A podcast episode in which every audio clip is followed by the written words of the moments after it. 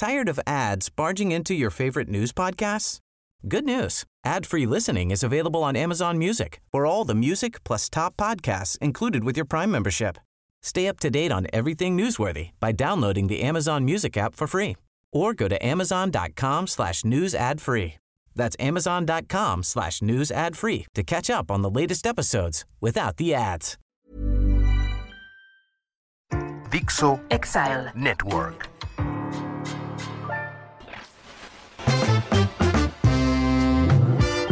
El Ciudadano Político. el podcast De Max Kaiser. Conocer y entender la política mexicana para crear ciudadanos capaces de reconstruir su democracia.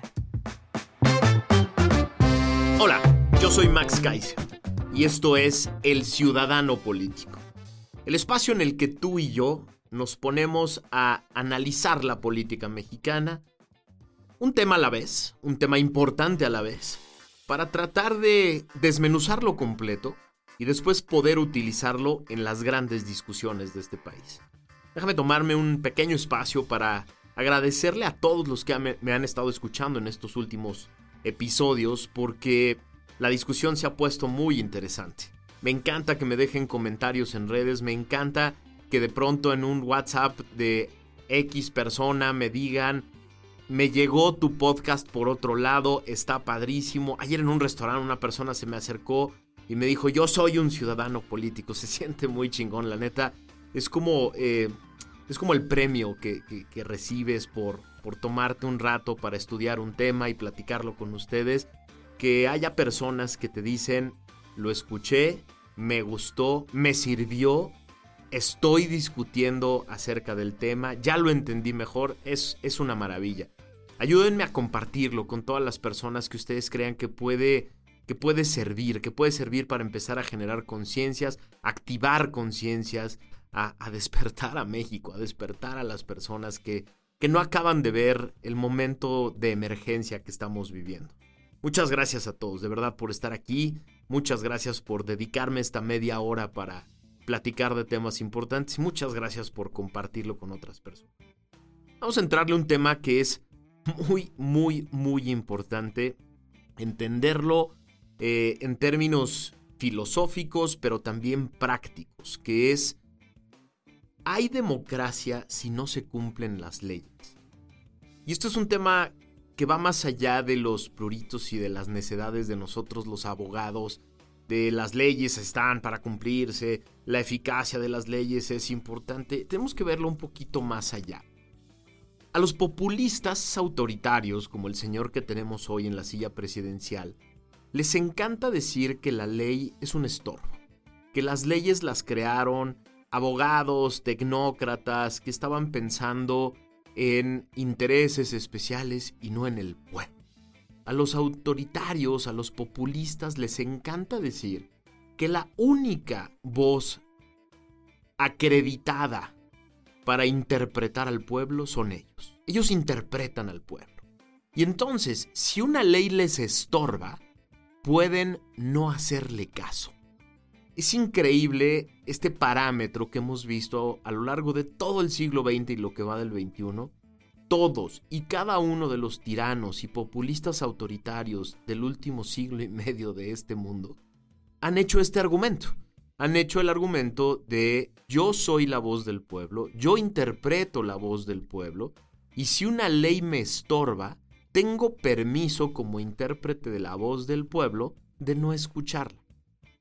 Lo que quiero explicarte hoy en este episodio es cómo a ti y a mí nos afecta que un tirano crea que puede estar por encima de la ley, que puede hacer a un lado la ley, que puede tirarla a la basura en ciertas decisiones. ¿Cómo le afecta a una democracia este, esta acción permanente y sistemática de una persona que se siente más allá de nosotros? Déjame empezar por el artículo primero de la Constitución. Y el artículo primero de la Constitución no podría ser más claro. Dice que todas las personas que se encuentren en el territorio mexicano somos iguales ante la ley. Todas las personas. No dice salvo aquel que sea la voz del pueblo. O salvo aquel que sea muy popular en las encuestas. O salvo aquel que se apellide López. o salvo aquel que todos quieren un chingo. No, dice todos. Todos somos iguales ante la ley. Hay otro principio que es muy importante en cualquier democracia, que es el principio de legalidad. Y es un principio básico para una democracia. El principio de legalidad dice que toda autoridad tiene la obligación, toda autoridad, otra vez, uno dice toda la autoridad salvo aquel que es súper popular, toda la autoridad salvo aquel que tiene el respaldo de, y el amor de la gente. No, toda autoridad debe fundar y motivar cualquier acto en el que se pretenda, en el que se pueda ejercer un acto de molestia. Toda autoridad, toda autoridad. Tiene que fundar y motivar. Ya platicamos en algún episodio qué quiere decir fundar. Fundar quiere decir que ese acto solo se puede derivar de una ley específica, de la constitución, de una ley, de un reglamento, que le dé a esa autoridad el poder para hacer eso que quiere hacer, que puede ejercer molestia en algún ciudadano. Es una obligación constitucional y es una protección para ti para mí. Lo que queremos, lo que implica este principio de legalidad básico en una democracia, es que las autoridades siempre tengan un parámetro claro con el cual deben actuar. Es decir, tú y yo, los ciudadanos, podemos hacer todo aquello, todo aquello que no esté prohibido. Las autoridades están sometidos a una ecuación exactamente inversa. Ellos, las autoridades, solo pueden hacer aquello para lo que están expresamente facultados. Quiere decir que en una democracia es importantísimo que toda autoridad ejerza cualquier acto con base en la Constitución, las leyes, los reglamentos y todo aquello que forma parte del sistema jurídico. Eso se llama certeza jurídica. A ti y a mí nos da certeza que una autoridad actúe solo con base en la ley. No te da certeza alguna que una autoridad, y sobre todo la autoridad más importante del Poder Ejecutivo, diga, yo tengo otros datos. Yo tengo un motivo más importante que el que dice la ley. Yo soy el representante del pueblo y por lo tanto, a mí me vale madre la constitución, me vale madre la ley y yo voy a actuar por encima de la ley. Ahora, te, te, prometí que este no iba a ser un, episodio filosófico y te quiero poner cinco ejemplos muy concretos de por qué sí lo hace sistemáticamente y de cuáles son las consecuencias para ti. Para Ejemplo número uno, esta discusión de la militarización al presidente le encanta generar discusiones binarias, a favor o en contra. That's it. Esa es la discusión que le gusta tener y le gusta decir que él está ubicado en el lado correcto, ¿no? Y entonces, cuando era candidato, no a la militarización, ¿no? Así radical, no, nada, nunca. Los, eh, los militares a la calle, oiga, pero ¿y quién se queda? No importa, me vale madre, que se vayan al, a sus cuarteles todos los militares en este momento, ¿no? y todo aquel que quiera militares en la calle es un traicionero a la patria. Ese era en su campaña. Ahora, la discusión binaria, él está en el bando contrario. Es sí a la militarización, sí a la militarización de la seguridad y todo aquel que esté en contra de es un traicionero a la patria. Le encanta poner todo en a favor y en contra. Y, y no hablar de los detalles, sino hablar de los cómo, sino hablar de los porqués, etc. A ver, déjenme aclarar una cosa rápido. Eh, la discusión de la militarización como sí o no es muy boba. Porque tenemos décadas con los militares en la calle, peleando en contra del crimen organizado en especial y haciendo muchas tareas que tienen que ver con la seguridad pública. Pero siempre fueron, en sexenios anteriores, coadyuvantes, colaboradores de las autoridades civiles se les llamaba para apoyar operativos de las Secretarías de Seguridad Pública estatales o de la federal o operativos eh, que se iban a ejecutar por parte de las Procuradurías estatales o de la Procuraduría General de la República, ahora las Fiscalías y la Fiscalía General de la República. Y lo que durante muchos años se intentó fue tratar de regular la actividad de la, del, poder militar, del ejército, para que supiéramos exactamente cuándo sí pueden actuar y cuándo no pueden actuar. Esa es una discusión muy compleja, pero déjame regresar al ejemplo de me vale madre la ley. La Constitución dice en su artículo 21 que la Guardia Nacional debe ser civil. Lo dice muy claro, la reforma la hizo Morena con aliados, con toda la oposición votó esa reforma hace un par de años. No puede ser más clara. Dice la Guardia Nacional debe ser civil. Punto, no dice otra cosa. Y hay un transitorio de esa reforma que dice que se le daban cuatro años al Poder Ejecutivo para crear esa Guardia Nacional Civil y convertirla en una fuerza civil que podía ser en algún momento auxiliada por el ejército. Eso dice la Constitución. El presidente ha querido cambiar ese artículo constitucional. Ahora el PRI, el primor, ya se alió para tratar de cambiar ese artículo constitucional y darle más tiempo al ejército. Pero mientras, al presidente le valió madre la Constitución y mandó una iniciativa en la que dice administrativamente y operativamente la Guardia Nacional está debajo de la Sedena. Le valió madre lo que dice la Constitución, así, literalmente. Ahora, podrá haber muchos argumentos acerca de si eso es buena idea o no, si estamos en un momento tan grave que el ejército tiene que seguir más tiempo en la calle. Está bien, eso es una discusión que ya hemos tenido en este podcast y podremos seguir teniendo. El punto que quiero poner aquí sobre la mesa como ejemplo es, le valió madre la constitución. A él y a sus diputados. Mandaron una iniciativa abierta y burdamente inconstitucional, la pasaron por, la, por ambas cámaras y ahora, seguramente a través de una acción de inconstitucionalidad, que va seguramente a interponer la minoría en ambas cámaras, la Suprema Corte tendrá que confirmar lo que te estoy diciendo. Es inconstitucional. Ejemplo número uno. Ejemplo número dos. Toda la construcción de proyectos de infraestructura. Tres ejemplos. El tren Maya, el Chaifa y Dos Bocas. Varios ejemplos de cómo les ha valido madre la El primero y el más importante. Dice la ley de obra, dice la Constitución primero, y luego dice la ley de obra pública. La Constitución dice, en los proyectos de adquisiciones, en los ejercicios de adquisiciones y en los proyectos de infraestructura, se privilegiará la licitación pública abierta, competida, en la que se busquen las mejores condiciones para el Estado. ¿Qué ha pasado en los proyectos de infraestructura? Les valió madre la ley.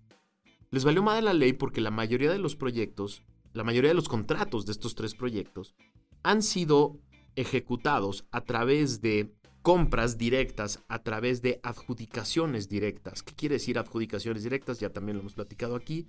Quiere decir que un servidor público desde su oficina, en la oscuridad de su oficina y su teléfono, le habló a un proveedor y le dijo, tú vas a hacer esta, este proyecto, esta obra, tú vas a vender estos productos, etc.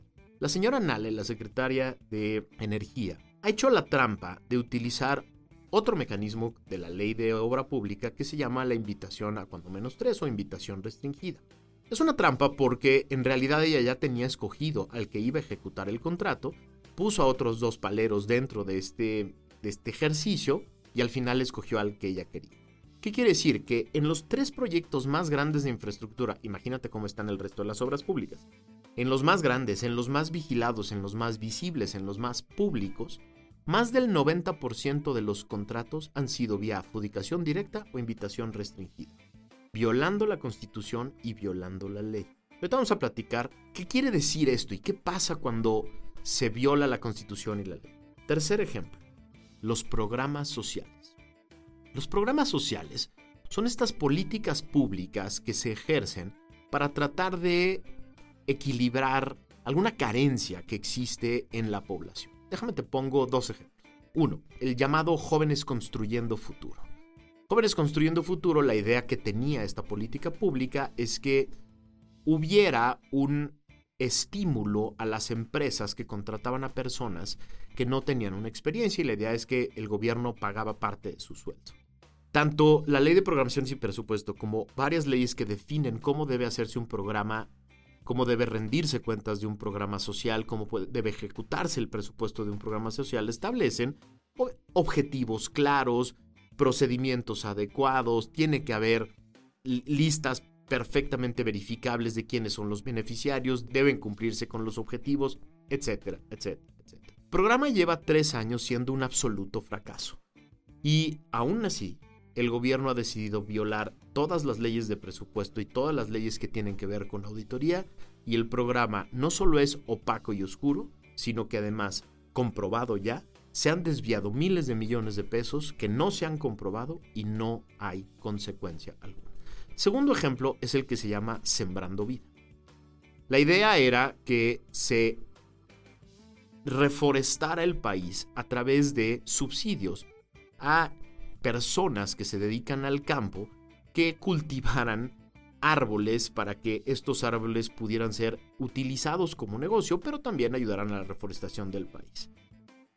Se hizo con las patas, como le encanta hacer este gobierno las políticas públicas, sin planeación adecuada, sin estructura adecuada, sin vigilancia ni control adecuado. Y el programa entonces es un perfecto laboratorio de violación de las diferentes leyes de presupuesto y ejecución de políticas y programas sociales. No es opinión mía, es opinión de la Auditoría Superior de la Federación, que de lo poquito bueno que ha hecho ha encontrado gravísimos problemas de mala ejecución, de desfalcos administrativos, de violaciones de la ley que han quedado absolutamente impunes. ¿Y qué pasa? ¿Qué dice el presidente? Corrige, corrige lo que lo que está mal, cambia estos dos programas sociales para hacerlos mejorar, los elimina porque están malgastando los recursos, no, los presume, los presume como, como grandes ejercicios. ¿Y qué pasa cuando se le dice al presidente que estos programas han sido laboratorios de violación de la ley? Lo que responde es, eso es una opinión de los conservadores, están en tercer Vamos con el cuarto, el ejercicio del presupuesto de egresos. Ya hemos platicado en este podcast cómo, cómo es el proceso de aprobación del presupuesto de egresos y lo importante que es para las democracias que los congresos revisen el ejercicio del presupuesto de los años anteriores para aprobar el nuevo, el nuevo presupuesto que eventualmente se ejercerá el siguiente año por parte del Ejecutivo. Es importantísimo este proceso porque tu dinero y el mío, tu lana y la mía, nuestros impuestos, que pagamos con mucho dolor, cada, cada mes en, este país, es lo que conforma el presupuesto. Esa lana nuestra es la que conforma el presupuesto y, nosotros tenemos el entendido en una democracia que el Congreso es el que revisa cómo se ejerce el presupuesto, en dónde se establecen las prioridades presupuestales, a qué se le va a destinar dinero, a qué no se le va a destinar dinero, qué está funcionando, qué no está funcionando, etc. Confiamos en, en que el Congreso hace eso porque a partir de ahí, con el siguiente presupuesto que le mande el Ejecutivo, confiamos en que sean nuestros representantes en el Congreso los que cambien cosas del presupuesto, quiten dinero a programas que no están funcionando, le quiten dinero a programas que demostraron ser fraudulentos, a obras que no están jalando, etc. Déjame te pongo dentro de este ejemplo otro más. De las tres obras que hemos estado platicando, el Chaifa, Dos Bocas y el Tren Maya. Fue el Congreso, fue este Congreso, el que le autorizó el presupuesto al Ejecutivo para ejecutar esos programas.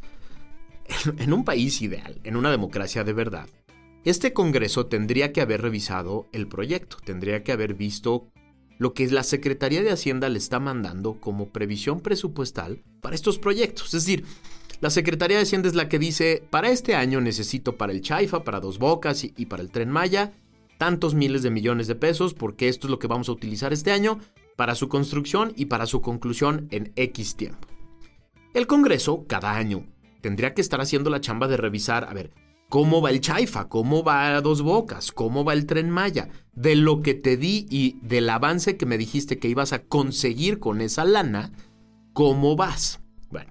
Ya para el tercer año, el Congreso mexicano tendría que haber frenado esas tres obras con el presupuesto. Tendría que haber dicho al presidente, no te voy a dar un quinto más. Si no me dices por qué carajos los tres proyectos hoy ya están costando más de 500 mil millones de pesos extras Escuche el número, no lo estoy inventando, está en el ejercicio presupuestal de los últimos tres años y en lo que va a pedir para el cuarto año. Sí, estos tres bodrios, solo de construcción, ya un día platicaremos de lo que nos van a costar, los miles de millones que nos van a costar en la, en la administración de los tres proyectos, solo en la ejecución, nos están costando extras de más de lo que habían presupuestado 500 mil millones de pesos. Medio billón de pesos extra. Un Congreso que hiciera su chamba ya tendría que haberle dicho al titular del Ejecutivo, ¿qué carajos estás haciendo? ¿Por qué la lana que te estoy mandando no te está alcanzando y tienes que sacar de más? Pero esa no es la única violación a la ley. La violación a la ley viene desde el titular del Ejecutivo a la Secretaría de Hacienda, que de manera unilateral e ilegal le ordena al secretario de Hacienda andar tomando lana de todos los demás programas, proyectos y obras del gobierno para alimentar estas tres bocas gigantescas que son estos tres proyectos de infraestructura. Esa es la ilegalidad. El Congreso tendría que estar haciendo su chamba de decir no más lana hasta que me digas por qué demonios estás gastando de más. Este es un cuarto ejemplo de las ilegalidades sistemáticas y permanentes. Y el quinto, las elecciones. Este es un proceso fundamental en una democracia que da certeza jurídica porque de las elecciones se conforman gobiernos, se establecen gobiernos, se crean autoridades. Y queremos tener la certeza de que quien ganó, ganó no porque gastó más dinero, no porque hizo trampa, no porque se promovió antes de tiempo, no porque anduvo promocionando a sus candidatos en actos de gobierno o con obras públicas o con programas sociales, sino que ganó porque la mayoría de los electores votaron por ellos. Así de importante es cumplir con la ley. Es decir, las leyes electorales que tanto le molestan a este presidente y a su partido, que tan fácilmente violan e incumplen permanentemente, tienen una razón de ser. No, no son inventos de abogados para hacer complicadas las elecciones. No, no son cosas de los leguleyos como le encanta decir al presidente. No, son la estructura que permite que tú y yo tengamos certeza de que el que ganó fue el que más votos obtuvo.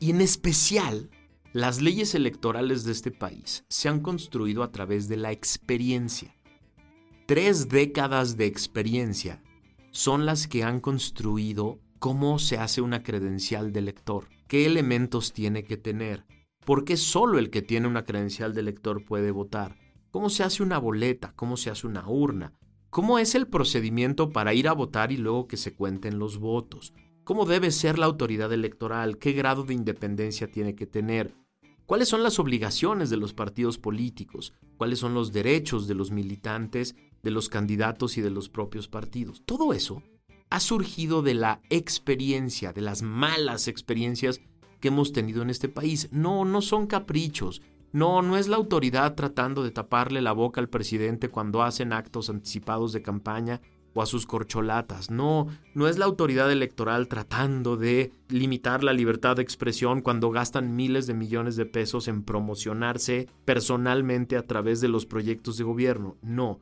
es todo lo que hemos aprendido que tú y yo, a través de los congresos federal y estatales, pusimos en las leyes electorales para que partidos, autoridades, gobiernos se porten bien, cumplan con la ley y tú y yo seamos los que definamos quién puede obtener un cargo público.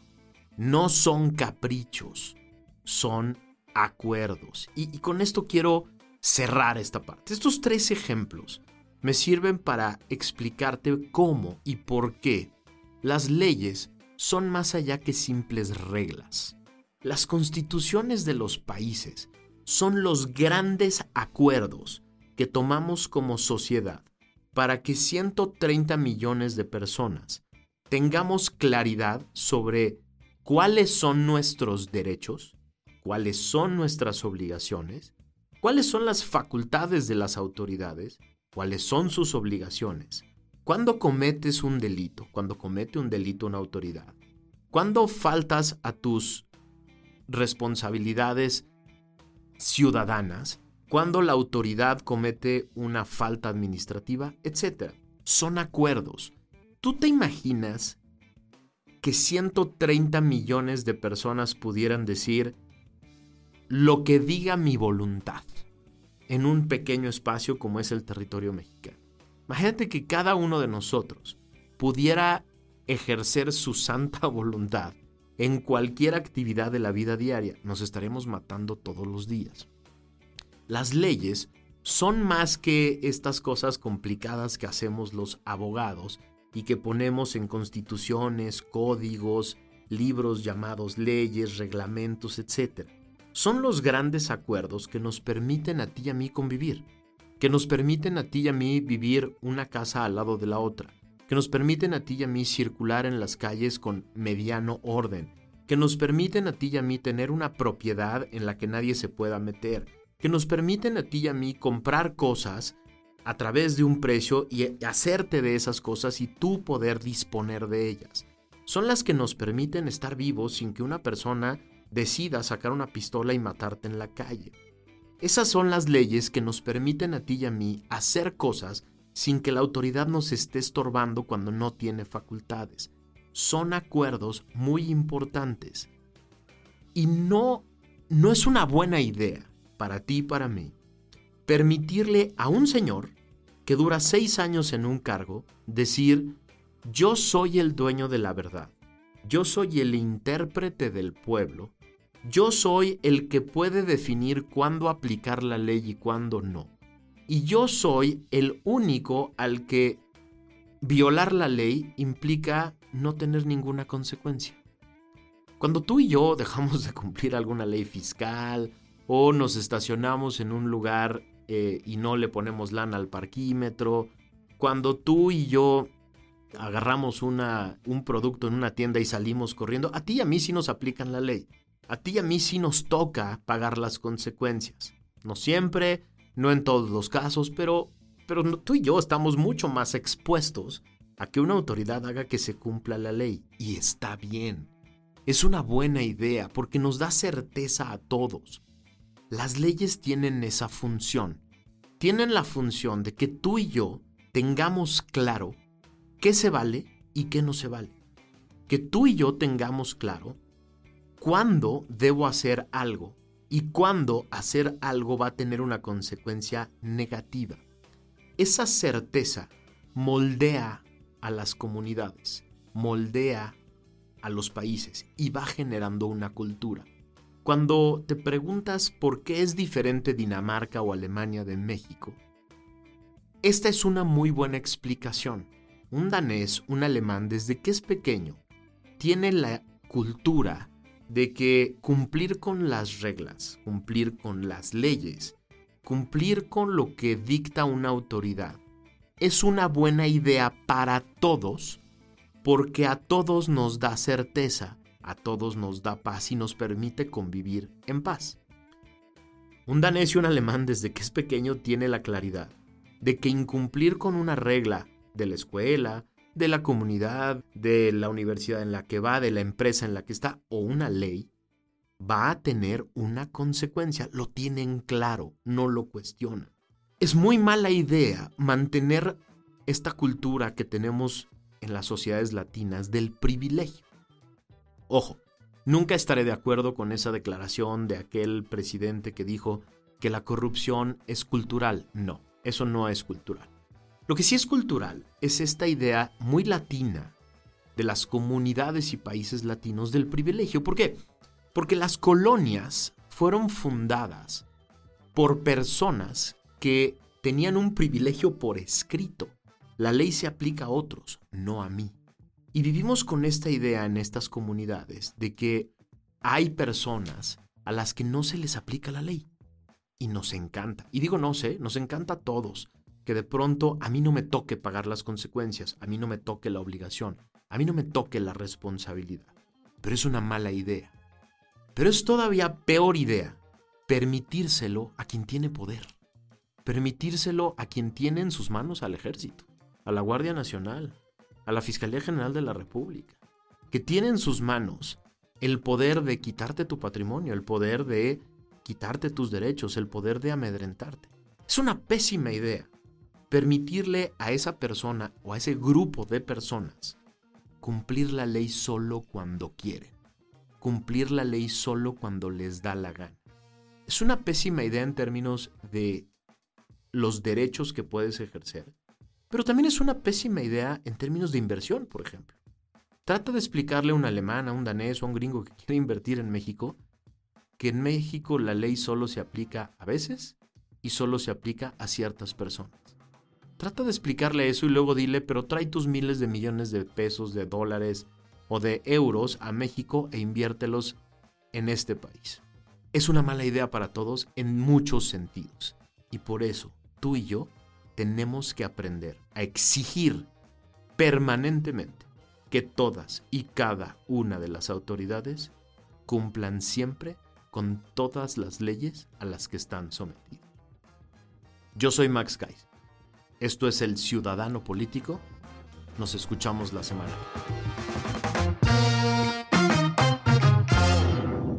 Dixo Exile. Network.